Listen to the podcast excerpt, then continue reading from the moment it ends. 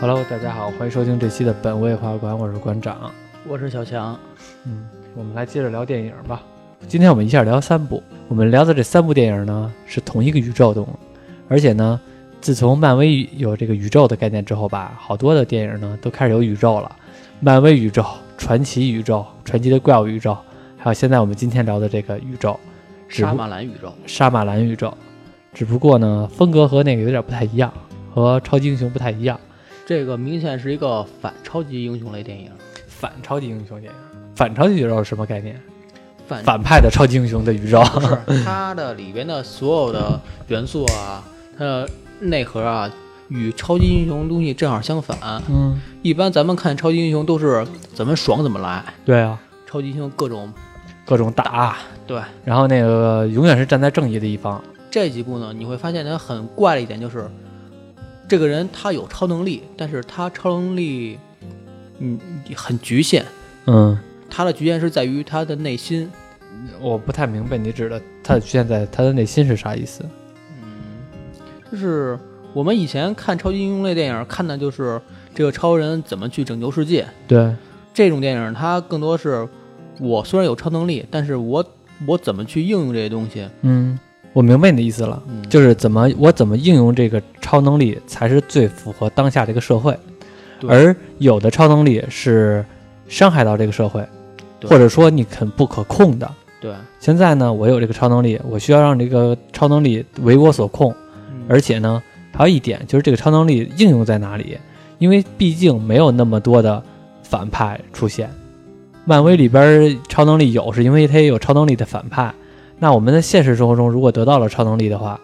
我们来怎么应用呢？没有那些反派打的时候怎么办？更多时候我们看超级英雄类电影是超级英雄去怎么对付坏人，但是但是类似这种片子是超级英雄去怎么面对自己，嗯，有点深。因为它是在重新解构超级英雄嗯，这个概念。因为这三今天准备带来这个杀马沙马兰兰宇宙，杀马兰宇宙是吧？其全实可能很多观众这个词儿没听说过，对，这但是什么意思呀？是一哦人名儿。这个导演名字叫沙马兰。嗯如果是老特别喜欢看电影的人的话，应该曾经在九九年的时候上映一部电影《灵异第六感》， 我知道灵异第六感。这个非常老的片子了。嗯这个还是在我上小学的时候播了一部电影。嗯，而且这部电影挺有名的，我记着罗彦泽当初推荐过给我，就是他是那个在学校播的这部电影，嗯，这是这导演目前为止最出名的电影。对。然后，而且是我看了一下，《灵异第六感》应该是算是被封神了，绝对封神，但是封神之后呢，他又下地干活 了，这个导演又下地干活了。因为当年《灵异第六感》已经是火到什么地步了啊？嗯，拍完之后，呃，很多人评价说他是下一个斯皮尔伯格，这个是他最高成就。当年《零一第六感》获得奥斯卡七项提名，嗯，几乎是没有这么好的片子了。其实《灵异第六感》，说句实话，我看的时候吧，是拿它当做一个恐怖片来看的，嗯，但是呢，看当完之后发现更恐怖。啊，是是挺恐怖的，其实现在也挺恐怖的，只不过感觉看完了之后，让你感觉有一种憋屈。这个导演拍的所有的电影都是看完有点憋屈。我看那个咱们马上要说的《杀马兰宇宙》这三部电影也是一样的感觉，尤其是第一部，对吴子杰也很憋屈。憋屈，真憋屈，就是好像所有的人物都被束手束脚，然后呢，好像把你绑在一个柱子上，你是有浑身的力量能挣脱，但是你挣脱不起来。嗯而且是呢，你的力量没法释放，因为我们知道，假如说我们使劲儿打拳击，我们是很过瘾的状态，对吧？对，但是如果你要有劲儿，他不让要在使水里打拳击，啊、你要会在越打越着急。对越打越着急，而且是给你绑柱子上，你明明有劲儿，你四肢全都不能动，那你就只能来回的身上动，这就感觉特别窝囊了。所以这个也是这导演一个特点。这导演他是编剧又是导演，美籍印度艺人。嗯他这人他最大的特点是我怎么去拍一些小众的片子，嗯，怎么去省成本去拍对 他电影都挺省成本的。啊？对，即即便你看他最近新拍的《玻璃先生》，嗯你会发现里边几乎没什么特效。但是他，嗯、省成本的条件吧，你会能感觉到这个人真的是在省成本，是为什么呢？他用的卡斯嗯，是你认识的人，对，但是呢，身价又不那么高，对， 电影里边儿在不停的在讲超级英雄的事儿，但是里边儿没有任何打斗对特效，就包括我刚刚提这个第六感，嗯当年也是，你说是一个恐怖片儿，里边儿鬼什么的嗯，化妆太简单了，无非脑上抹点血对，就成鬼了。有点番茄酱，所以当年《灵异第六感》啊、投资是四千万美金，嗯但是它票房是六个亿，嗯，这是性价比很高的，太高了。嗯，票房回收率很高，我觉得这么高的话，票房放在国内也就是《战狼》能赶得上，嗯《战狼》当年投资是两个亿，嗯，结果汇报了五十八个亿，五十六点八亿。对，嗯，今天大概就不聊《灵异第六感》了，对因为稍微感兴趣的观众应该早就看过了。太老了，今天聊是这个导演当年拍完《灵异第六感》之后，第二年拍的一部片子，嗯，而且当年的时候他就已经开始布宇宙了。按说起来比漫威早很多，漫威其实他们才是漫从画一直是在布宇宙，但对，只不过电影是从钢铁侠开始，对，但是漫威的成就是在于他们起了一个先河是，我拍系列剧，我用的始终都是一个演员嗯去演一个角色，嗯他这个也是。嗯九九年时候拍《灵异第六感》，嗯两千年的时候他拍了一部新片叫《不死劫》，因为《灵异第六感》之后火了之后，这部片子也非常火，因为大家都喜欢想看这个导演他是怎么省成本，对，怎么去拍超级英雄，而且最著名的是，他作为一个编剧出身，他每个电影几乎都有反转，而且反转特别大，嗯，他是特别擅长一个讲故事的人，而且反他是每个故事最后边都要有一个反转，就嗯比如《灵异第六感》也是，就是《灵异第六感》那个主人公，直到最后的最后的时候，才发现原来自己也是一个死人，对，因为他始终在帮一个小孩儿能看到死人，嗯帮来帮去发现自己也死了，对，嗯确就是实这个反转很刺激。嗯所以当年的时候，大家一听说准备拍超级英雄，就很想看看，嗯，但结果潘着很让所有观众失望。因为我看完了之后吧，的确，它是一个超级英雄的故事，嗯，但是呢，整个框架和超级英雄没屌毛关系。对，所以为什么说这个应该是影史上第一个反超级英雄类电影？嗯，你觉得为什么没有超级英雄的 概念？首先这个人的能力就差点事儿， 嗯而且呢，你他没有任何体地方能体现出这个人的能力，他就像是比如说，嗯，我给大家举个例子，啊，有一大怪物，结果呢，这个画面只是展示这个人惊讶的表情，然后有一大怪物的影子，但是大怪物从来没有现身，嗯，这个就是一个你会看的时候会觉得啊，这个明显就太扯淡了，哪有大怪物啊？嗯然后他这件事其实也是，你说这主人公有没有超级能力？有，嗯而且你要是往高了说，他的超级能力还挺强的。他有一个不死身，对啊，他但是永远死不了，永但远是不生病。但是问题他没有在任何地方表现出来这个人怎么个不死。他没错儿是有一些火车相撞，然后那个可能显示说这个人没死，只有他一个人活了，但是他没有表现出来这个人的超级能力的复苏的一个状态。嗯，嗯然后他也没怎么着，没有对，啊，没有没有，我怎么像钢铁侠似的在天上飞啊？对我怎么去打怪物、拯救对啊宇宙啊？对啊。这种事儿，其实就相当于告诉你，我就是有超级能力，所有人都死了，我都死不了。行了，你知道这一点就 OK 了， 对吧？所以当年很多观众一看，我操，我这儿是过来看超级英雄，你给我看什么嗯特效呢？嗯啊，飞呢，嗯激光炮呢，嗯都没有。嗯，所以咱当年票房会，当年刚出来的时候，口碑特别呃惨，嗯而且票房也特别惨。嗯但是随着时间推移的话，它票房越来越高，而且口碑越来越好。嗯，讲讲剧情吧。嗯，大概说一下他当年第一部这个不死劫，嗯嗯，《不死劫》里边其实是双主人公，嗯嗯，一个主人公是他刚电影刚开始的时候，在费城有一个有一个黑人小孩出生，一出生的时候全身骨折，先天性的骨质疏松，嗯，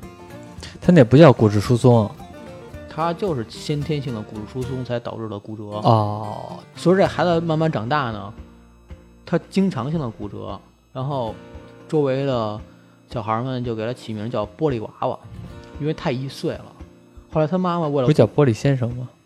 嘛，小孩嘛，小孩就叫娃娃是吗？对长大了叫先生那个第一部里的时候还管他叫玻璃娃娃，啊他回忆小的时候，啊！那等他老了叫什么呀？后来就叫玻璃先 生了，叫老玻璃，老玻璃。 行，后来他妈为了鼓励他呢，就给他买了一些超级英雄的漫画，嗯鼓励他出门儿，告诉他世界有多奇妙。慢慢的呢，他又成为了一个漫画店的老板，这是第一个主人公。嗯第二个主人公呢是大卫，是布鲁斯威利斯演的。嗯他是经过一次火车脱轨，结果整个火车人全都死了，就他毫发无损嗯从火从火车上下来。然后等他参加完所有人的葬礼的时候呢，他得到一封邀请函，嗯问他几个问题：一，你这辈子受没受过伤？二，你你回忆一下你上次生病是什么时候？嗯结果看到这张纸条，他就沉思了很久。回家之后，就始终想不起来自己什么时候生过病，嗯，然后就问公司同事：“我什么时候请过病假？”发现也从来没有。最逗是他老板呢说：“哎，你不用用这种方式跟我提涨工资是吗？嗯嗯嗯我知道你从来没请过假，行了，我稍微给你涨点吧。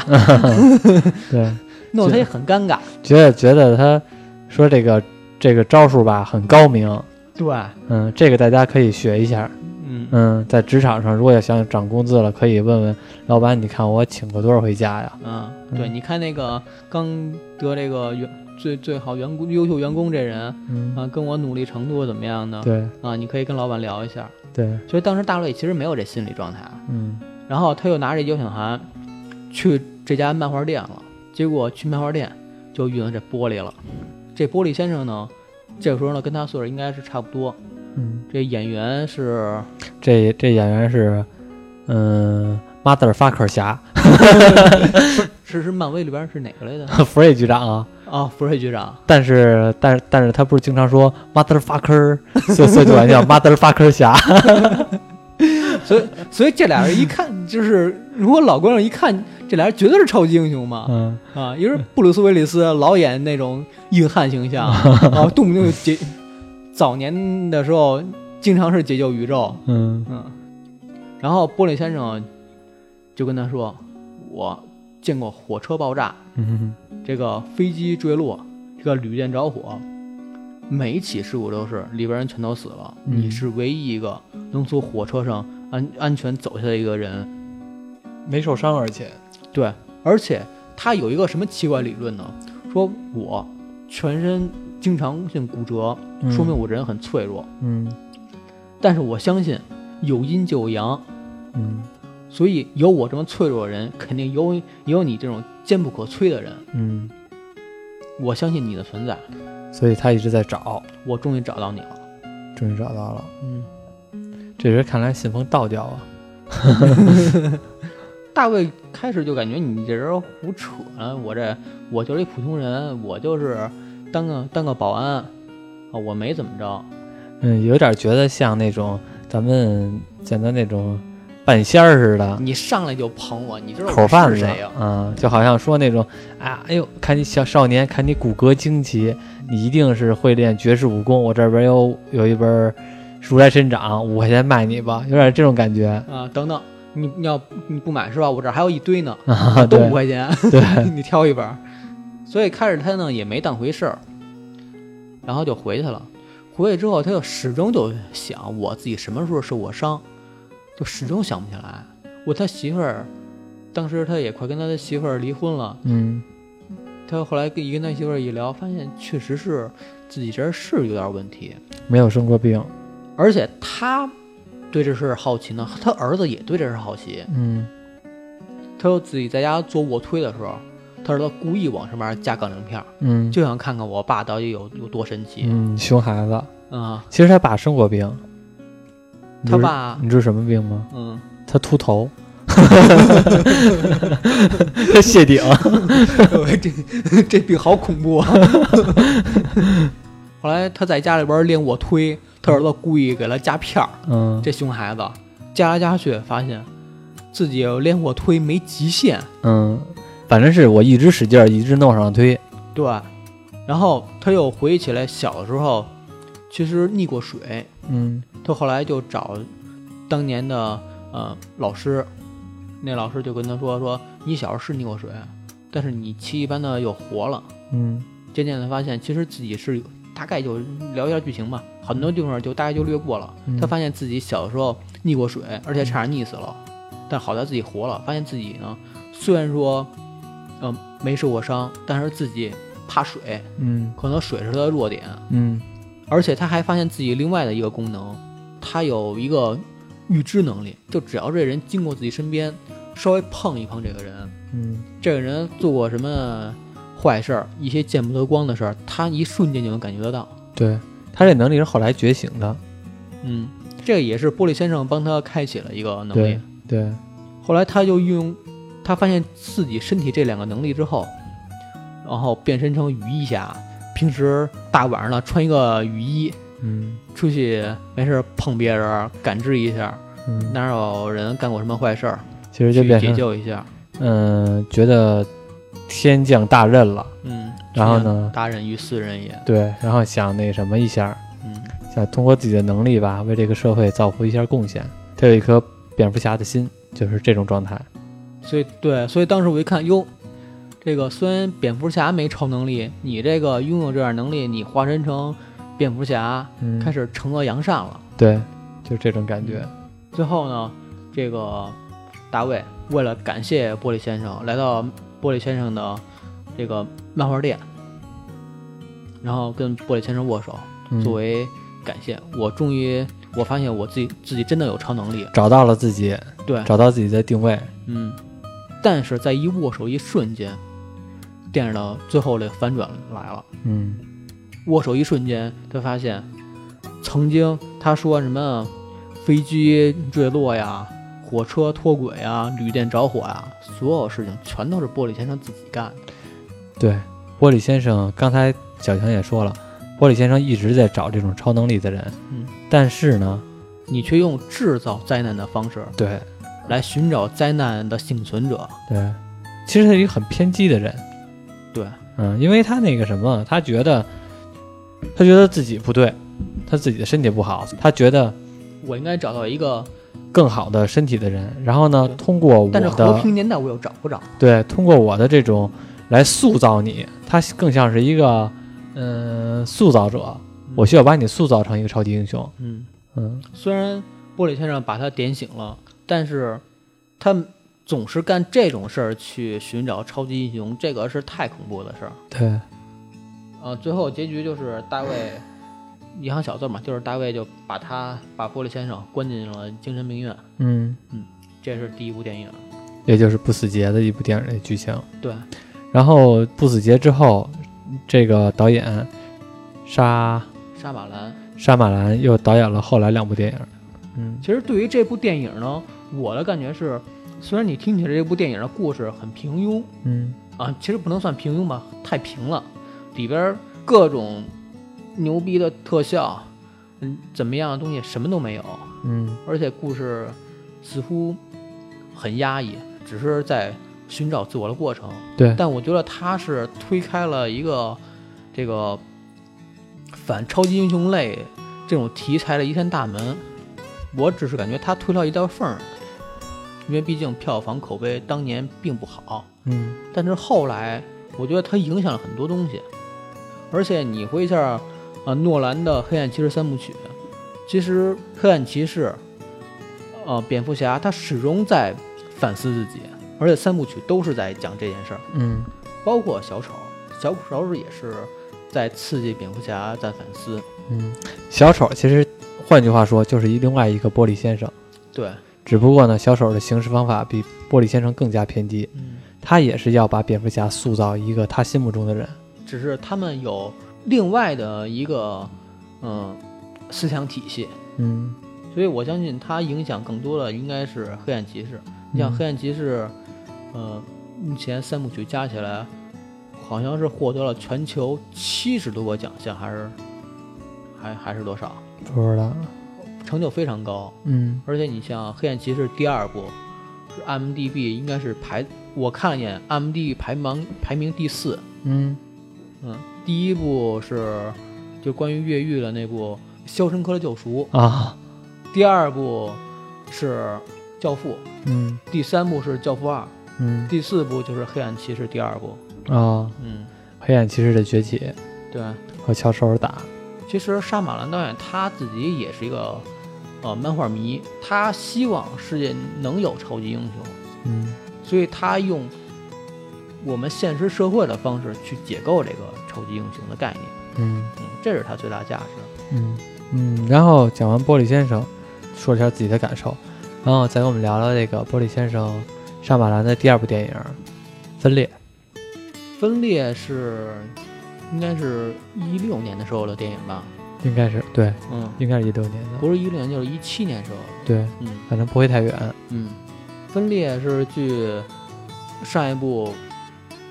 应该有十六年了吧，嗯时间非常长。嗯、当时你也看过《分裂》这部电影，啊嗯，其实当时我看的时候，完全是奔着一个心理片儿看的，对一个心理片儿，或者是嗯，犯罪片儿，当时让我好奇的是什么呢？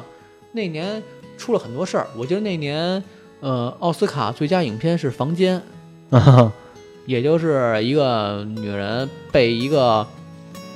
大汉关在房子里边儿，关了好多年， 嗯，性虐，最后还生了一个小孩儿，然后然后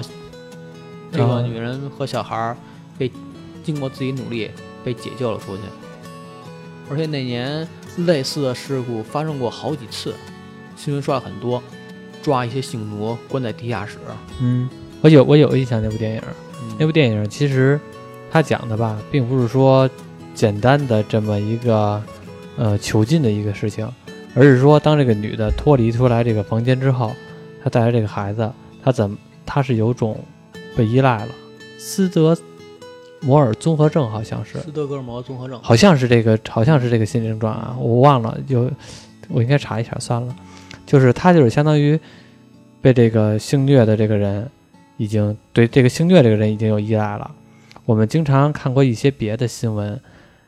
我记着是哪儿我忘了，头几年前我看那个新闻，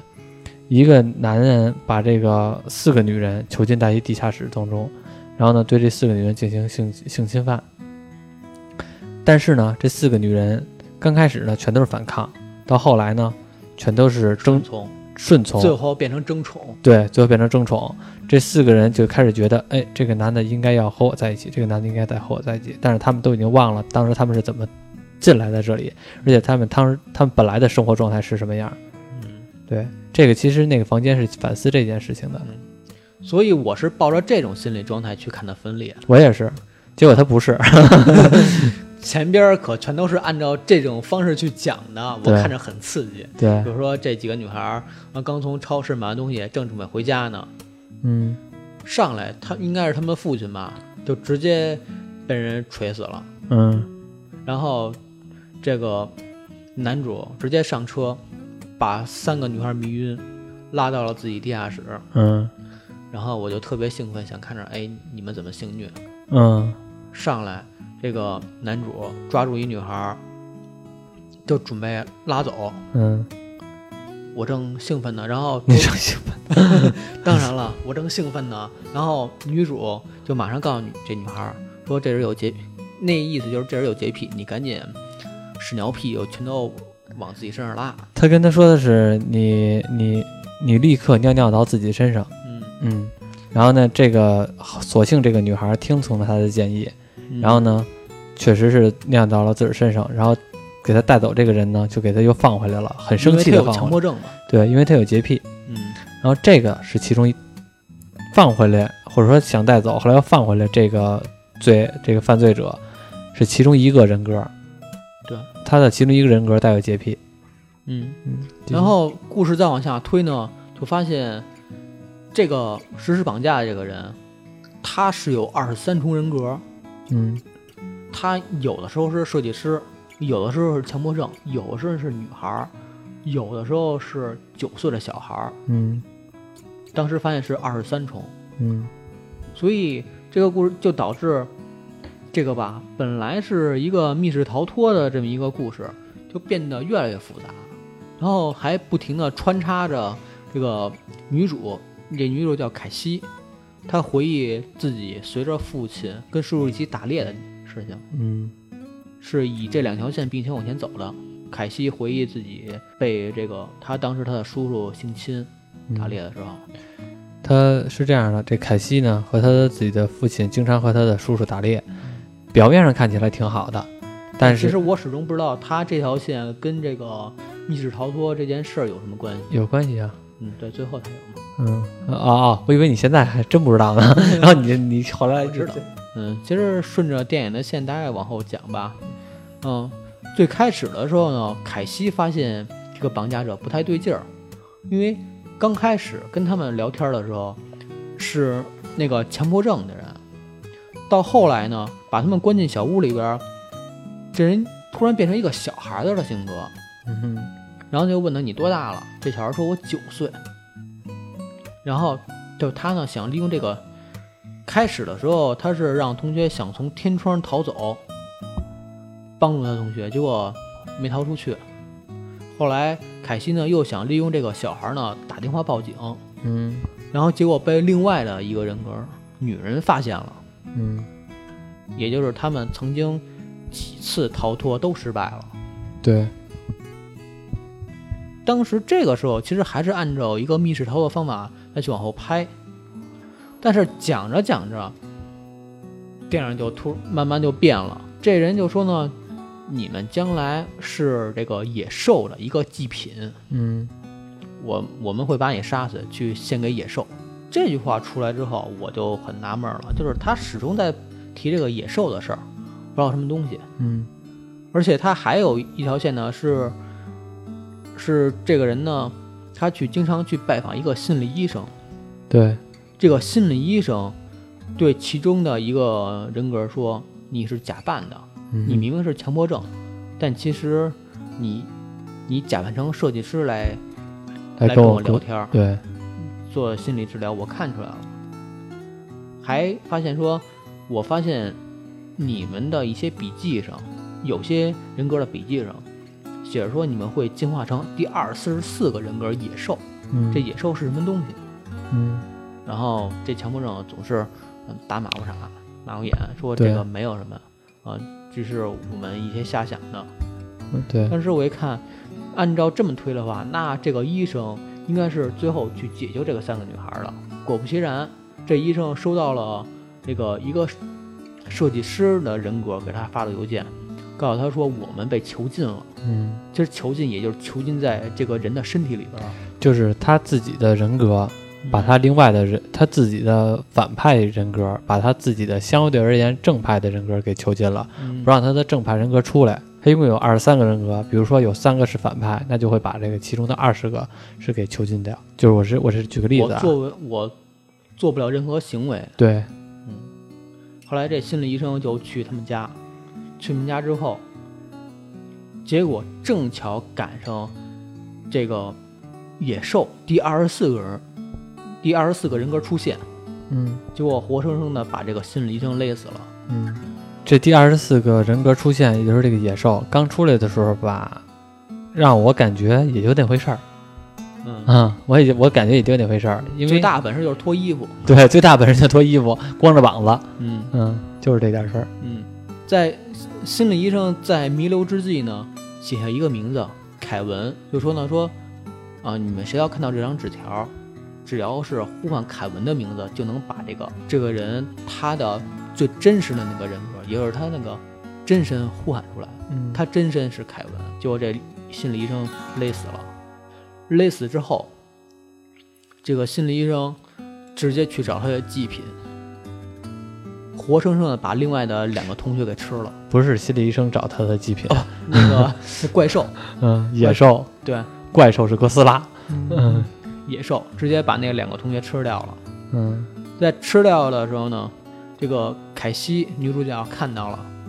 冲着冲着这个野兽喊他真名字凯文，终于这个出来了。在多次这个人格变化下，又恢复到野兽身体的时候呢，他正准备杀死凯西的时候，发现凯凯西身上有很多伤痕，嗯然后发现伤痕之后呢，发现哦，原来你跟我一样，从小都受人虐待，嗯，原来咱俩是同同样的人。他这个意思其实是什么呢？野兽，它是我们先了解一下，它这二十四个人格是怎么出现的。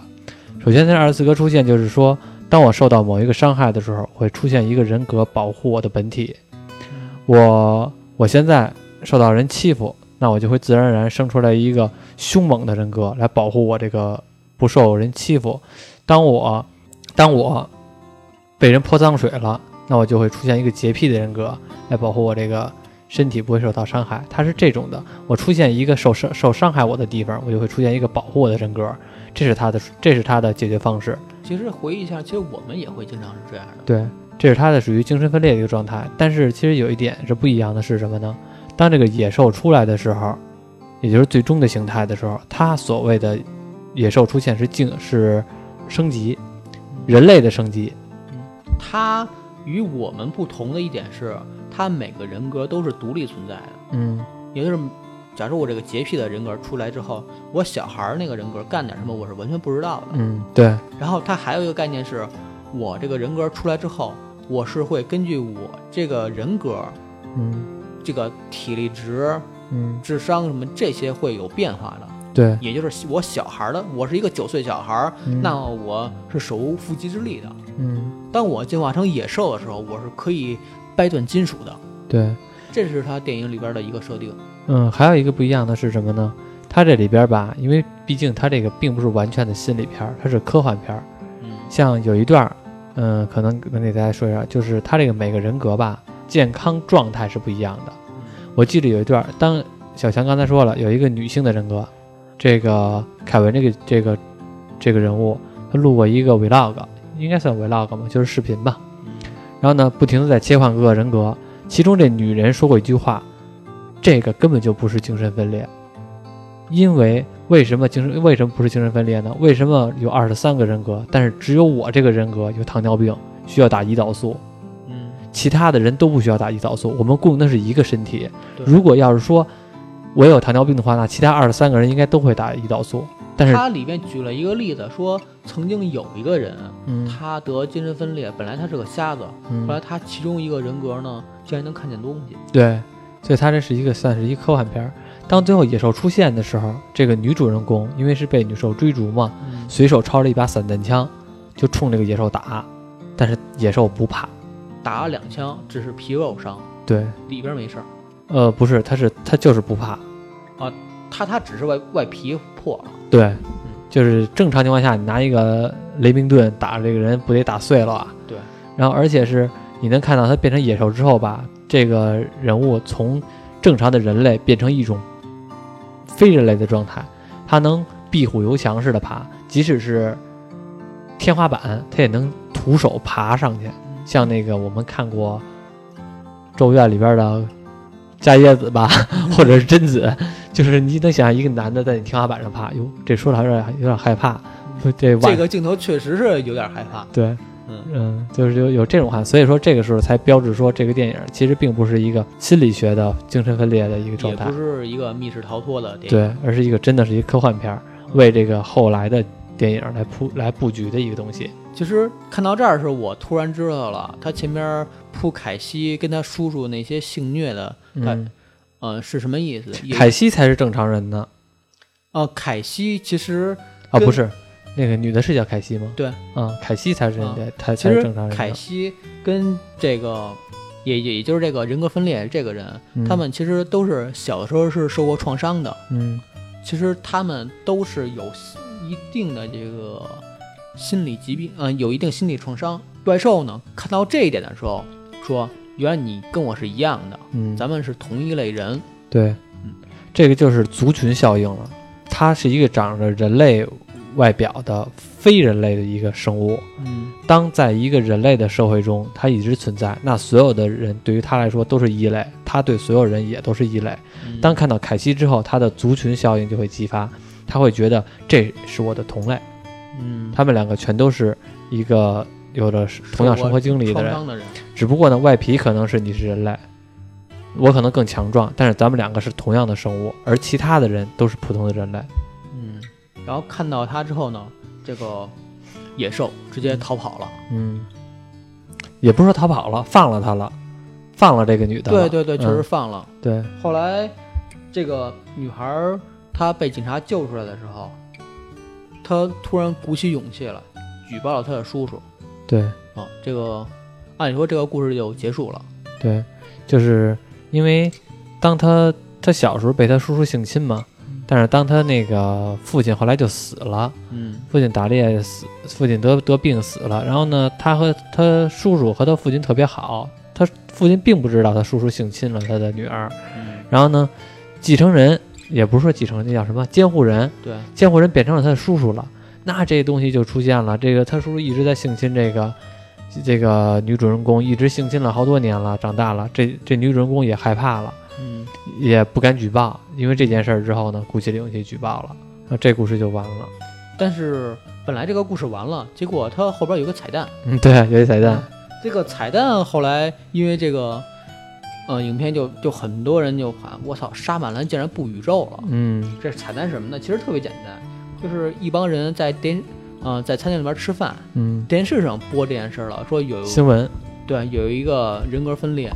嗯、然后他竟然能分裂成二十四个人格，怎么样的？专家们就是给他起了，因为他其实每个人格都有名字，嗯，所以以大家就没法给他起名字，就慢慢就给他起了一个新的名字，叫大群。大群，对，大大小的大群群体的群，对。然后这帮餐厅人就聊天嘛，说：“哎呦，这人看这个人啊，就让我想起这个十五年前那个人，那人叫什么来着？也挺恐怖的，大干了卫好多哼坏事儿。嗯，结果旁边大卫出现了，就是我们第一部聊的《不死劫》里边的主人公，啊，来了一句“玻璃先生”，咔，嗯电影结束了。嗯，这个时候，大家所有观众才才发现，我操，这个竟然是跟当年十五年前的那部《不死劫》是连着 的，哈哈，这个续集也续得太久了，这续集续的也太硬 了。你要是不出这个东西，大家都不知道这是续集本来我是当恐怖片看的，啊里边还有一些心理的小知识，啊，对啊，结果结果你怎么就不变成超级英雄了？啊 结果是到了今年，到了今年，应该是一二月份的时候吧，，对，一二月份的时候，出了这第三部《玻璃先生》这部电影。也就是给前两部电影的一个完结篇，嗯，这部电影是终于把前边两部给揉到一块一起了。嗯，其实我觉得它更接的是第一部《不死劫》对，啊，但据说呢，沙马兰这导演他其实是特别鸡贼，嗯。他是特别想蹭复联四 我操，那这盘棋下的也太大嗯了！拍完了之后，等了十五年我再上映， 你就是为了憋复联四吗？嗯而且是问题是，嗯、演员的身价也不一样了呀，嗯，对吧？ 对。据他自己说吧，当年他拍《不死劫》的时候，后边两部的大概的框架他也想好了，嗯，但就因为第一部的时候票房惨败，就导致他后边两部没法拍了，嗯就是资金问题，他只能嗯去拍别的。但是呢，随着超级英雄类电影越来越多，大家确有有些观众确实对类似的东西有点审美疲劳。有热点了，对，所以大家呢，在看超级英雄的时候，总想去找些异类的东西去看，就发现了不死劫。不死劫呢，也随着时间的原因，口碑反而越来越好，是这个问题。所以这人一赌气，那索性我连我连我曾经想的东西，我继续拍，嗯，拍摄《玻璃先生》了，对，才出了这部《玻璃先生》。其实大概剧本他早就想好了。嗯那大概讲一下《玻璃先生》吧。《玻璃讲先吧生》距第一部已经过了十九年 了，嗯，人都老了，马克法子侠身价都高了，高太多了。啊，嗯你像布鲁斯·威利斯， 当年来说还是个壮汉，嗯对嗯现在已经满脸胡子了啊、啊、都不用化妆了，但是我觉得最狠的是，呃，他那里边的演员用的还是当年的演员，对，尤其是你说马德法克 侠，福瑞局长，还有当年那个大卫他儿子，嗯，已已经长大了。哎，那个他长大了是真的是那个演员吗？我特意看一下，真的是那个演员。哦，当初还是小孩儿呢，对现在是真的是长大成，嗯，一个大小伙子了。对，哦，还真是那演员啊！我以为这个这演个员非还常难， 对啊，竟然能找回来。嗯大概讲讲他们十五十九年后的事儿吧。嗯嗯，这个大卫跟他儿子成为了费城的义警，像蝙蝠侠一样，这个大卫出门行侠仗义。但是最近呢，尤其是两年前，费城出现一件事儿，是经常有一些女性失踪，嗯最后去街边去寻找这个事儿。但是他寻找犯罪人也太好找了，就是拿手随便碰碰街边的一些人，嗯就直接能感知出来这人他干没干过坏事儿。在路上呢，就碰见一奇怪的人，一小孩儿，大人面貌了一个小孩儿，手脚也挺闲灵的。他不叫他不是说大人面貌的一个小孩儿，这什么话呀？大人面貌的一个小孩儿，他就是一个大人。嗯，只不过但但行为是特小孩儿的。对，行为是可能是相当于那种中二少年幼稚的一个状态。嗯嗯，，其实就是打咱扮啊们分裂里边那个对大群。大群里边的那个小孩儿，嗯，他碰到小孩儿呢，直接一碰他身，经过他身体的时候，就突然发现他感知到了有四个啦啦队员嗯被绑架了，而且绑架到一个红屋子里边儿，所以他就去决定去救这个四个啦啦队少员、嗯少年、少 年少女，啦啦队队员，真绕这词儿。 结果刚把这四个人儿这个救下来，嗯，结果这个大群来了，群来了。直接进化成野兽，嗯就开始打。嗯嗯，野兽是主要的攻击力了。对，结果打着打着，这个天也黑了，外边也下雨了。嗯结果本来这俩人打的吧，正是不分胜负的时候，突然外边被警察包围了。嗯这个野兽嗯，被警察那边直接放闪光灯，直接给制服了。强行换人格。对，闪光灯是他的弱点，只要是一照就换人格。对这个大卫呢，他一个弱点就是怕水，他刚才你不是说了吗？小下的雨时候了，，小的时候那个他溺过水，嗯，所以他这是一个他一个弱点。下雨了之后呢，他就不敢动了，对，周围有水就不敢动。嗯但其实我特别好奇，他怎么洗澡啊？他怕水也没怕到那种地步。但是没有啊，下雨的时候他都不动了。我觉得他就是遇到水吧，他也是正常水还行，但是他只是说这个水能弄死他，嗯、只是。这样。嗯，我觉得你就是在给他找借口。嗯其实他就是没洗澡，啊 平时是不洗澡，难怪他媳妇儿不和 和他离婚 呢。哎呀，你但是但是你，你要是我是导演的话，这十九年来嗯没洗过澡，这个这化妆 有点困难吧？行，嗯。结果电影不到开篇不到半小时，大卫跟这个大群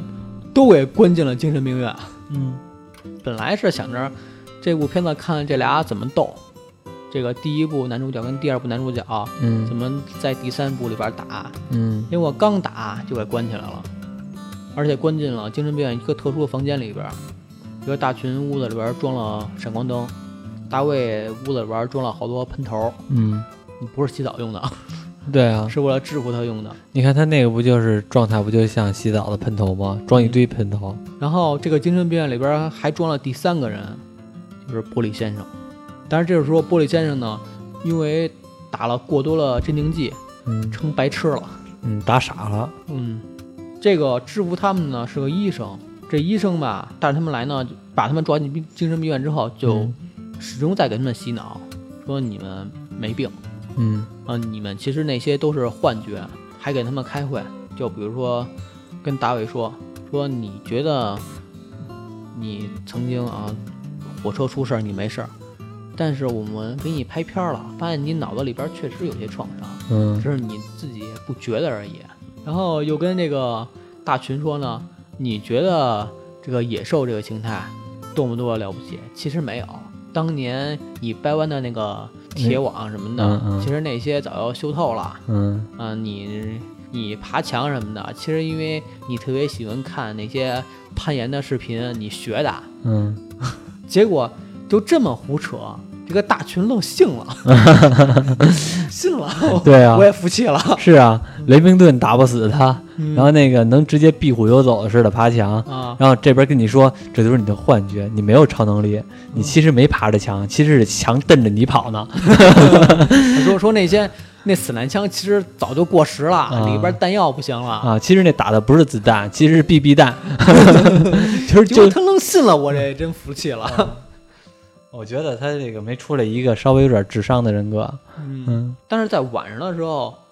这个玻璃先生又又突然活动了，嗯就找这个大群来了，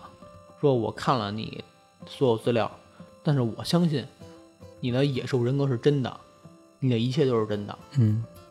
我我想咱们一还是一块儿越狱吧。嗯 但是这就很完了，你你这你不是打这真经你打傻了吗？说没有，一他直在们给我装傻药，我没 吃。啊，一直装傻呢，啊十五年给他药他都没吃，啊嗯，挺扯淡的，啊！但是他这天晚上行动呢，被医生发现了。医生发现之后就决定，我们准备把你的前额叶割除，把玻璃准备把玻璃先生的前额叶，让他成为一个真正的傻子。嗯结果谁知道这玻璃先生头天晚上就把他们手术刀的镜片儿、嗯激光镜片儿嗯给换了，嗯，就导致手术失败。所有人都以为手术成功了，其实是玻璃先生都在他的计划当中，对，他诚心的，他诚心让所有人发现他是假的，然后呢，诚心让他们给他做前额叶手术，诚心的造成一种他们已经得手的效掌果控，一切了。对，但是这个时候就相当于我让你放松了懈怠，嗯，然后玻璃先生就秘密的跟大群还有达伟商量越狱的事儿，这两个人呢也同意了。然后一天呢，玻璃先生啊、呃趁着看守不注意的情况下，直接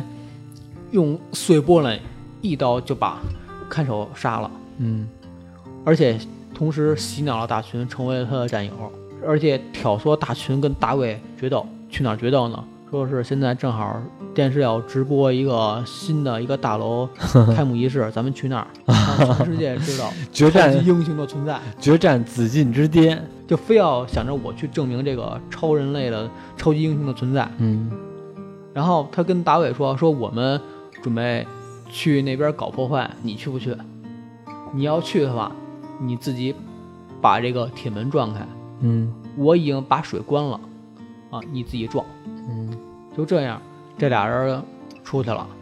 出去之后，大卫在屋里边使劲撞门，愣把铁门给撞碎了。结果啊，玻璃先生带着大群走到门口，正好遇见大卫，嗯然后这俩人就开始决斗。刚打两下呢，这个大伟儿子就过来了，说那个其实大群，曾经你父亲死了，后来你被你妈、呃养着，然后你妈一直虐待你。但是我要跟你说件事儿是什么呢？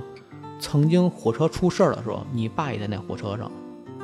也就是制造这起事故的人其实是玻璃先生，因为你爸死在他手里边了，嗯你别跟他混了。对，那个那这一下就激发了嗯大群的复仇心理了，结果野兽状态直接一拳打玻璃先生肚子上，嗯但是没打死，基嗯本上也活不了了。嗯然后这个野兽跟大卫继续决斗，在最后关键时刻呢，这个野兽把这个大卫直接扔到了水缸里边儿，嗯一个专门为了像房子一样大一个水缸吧，嗯扔到里边儿。但是喝了好多水之后，其实也已经一见的不行了。嗯本来决斗基本结束了嘛，然后曾那个第二部那个男女主角就是分裂的那个女主人公对凯过西来，那个女那个逃脱野兽控制这个女主人公，嗯然后呢来了这里，然后呢想呼唤出来大群的本格本来人格，嗯，凯文那个人格，对，然后呢他也成功了，呼唤出来了，但是这个时候旁边埋伏的这个武装力量，也就是警察嗯开了枪，直接把这个大群给打死了，嗯，也就是他其实这个时候他不是野兽状态，对野兽状态他肯定刀枪不入，对，因为那个被他呼唤出来的是凯文状态，对本来的人格嘛，嗯因为他这个虽然是雇佣一个身体，但是刚才咱们也说了，有的人格就有糖尿病，有的人格就没有，嗯这也一样。互换成与野兽人格就有刀枪不入的皮肤，嗯，然后互换成凯文的人格呢，就是一个普通的老百姓。另外这边大卫这边已经被水淹的差不多了嘛，嗯结果过来一个全副武装的警察，直接把他摁着摁到水坑里边儿，嗯就活活淹死了。嗯在淹死的弥留之际呢，这个医生过来跟他握了一下手，嗯他瞬间感觉到另外的一个真实的事情是什么了？发现这个医生他们是一个组织，他们每个人手腕上都会纹着一个三叶草。对，这个三叶草组织是干什么的呢？ 是 SCP 基金会收容控制。这是什么？没事儿，这个你不知道啊， 就是 SCP 基金会三大要素：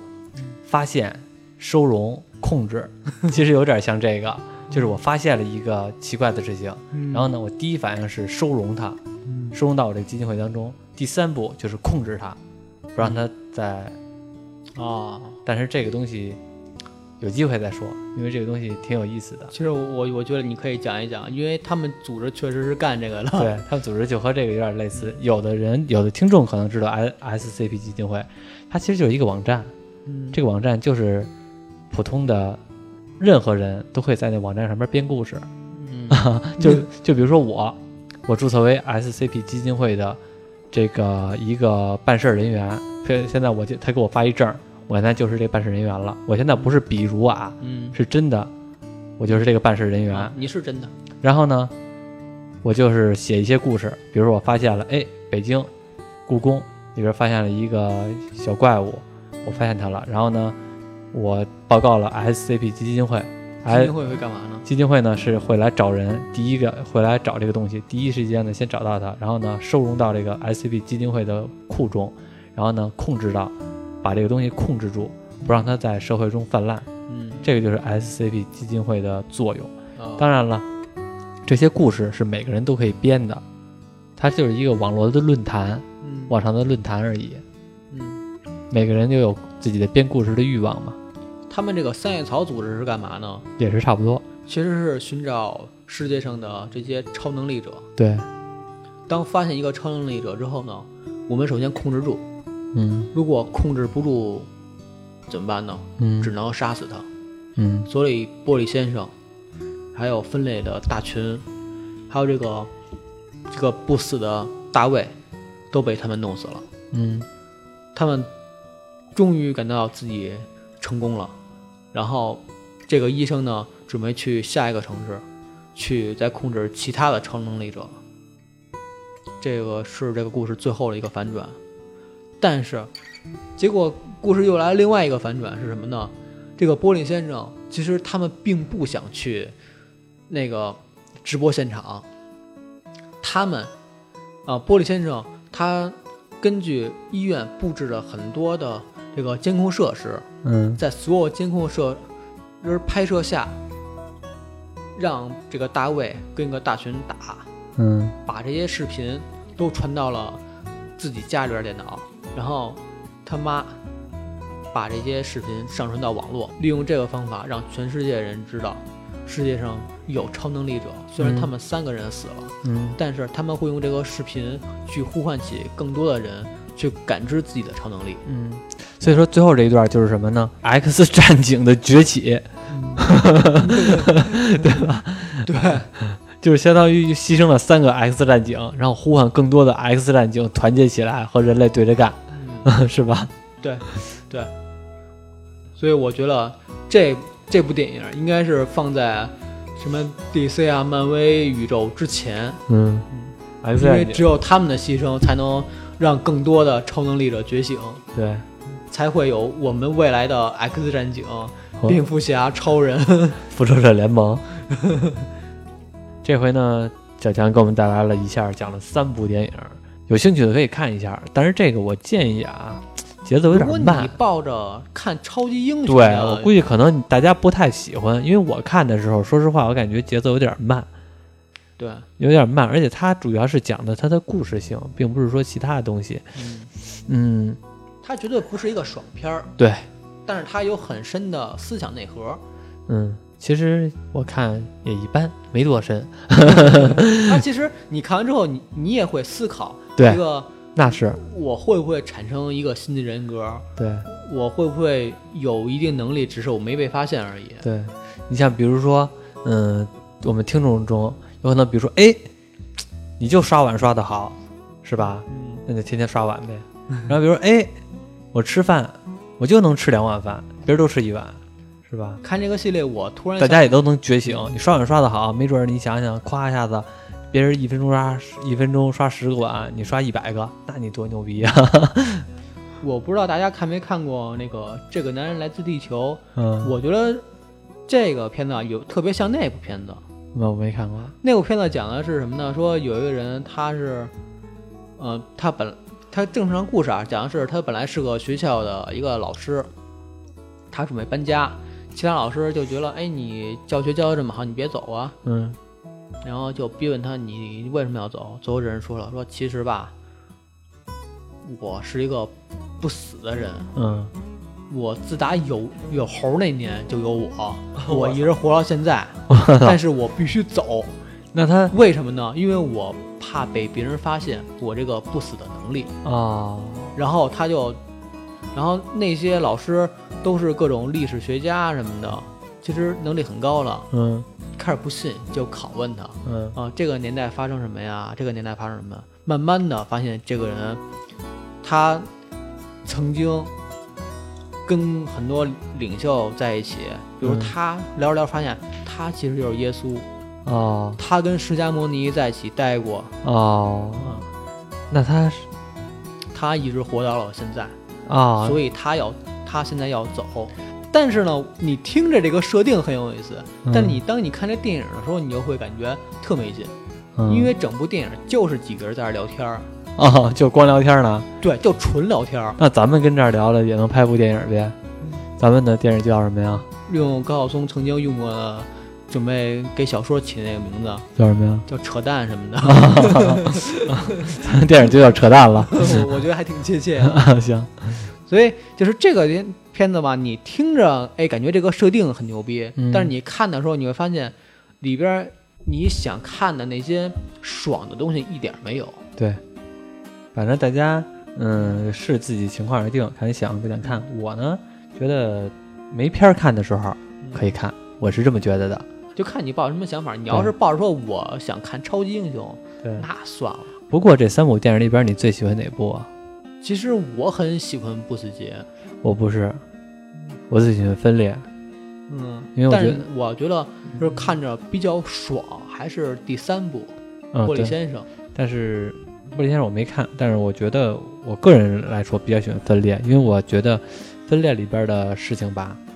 是我那种有抱有好奇感的事情，就是人格分裂。因为它为什么出现说二十四个人格呢？嗯，为什么不是二？为什么不是二十六？为什么不是三十呢？当然，它也可以是二十六、三十。我会我会又反过来问，为什么不是二十四了？因为因为二十四个人格其实代表了代表了在心理学上特别有名的一部小说，嗯叫《二十四个比例嗯，也就是这稍微讲一讲，》。也嗯，也就是这其实就一样嘛，就是这个主人公他分裂的分裂了二十四个人，哦，其中的最后一个分裂的人格，也就是最完美的一个人。这个分裂这部电影分类里边儿，其实那二十三个人格也认为第二十四个人格对是最完美的一。样。其实，《分裂》这部电影就是我感觉就是《二十四个比例》这部书的原版，嗯就是换句话说，它就是它的框架。二十四个人格的最后一个，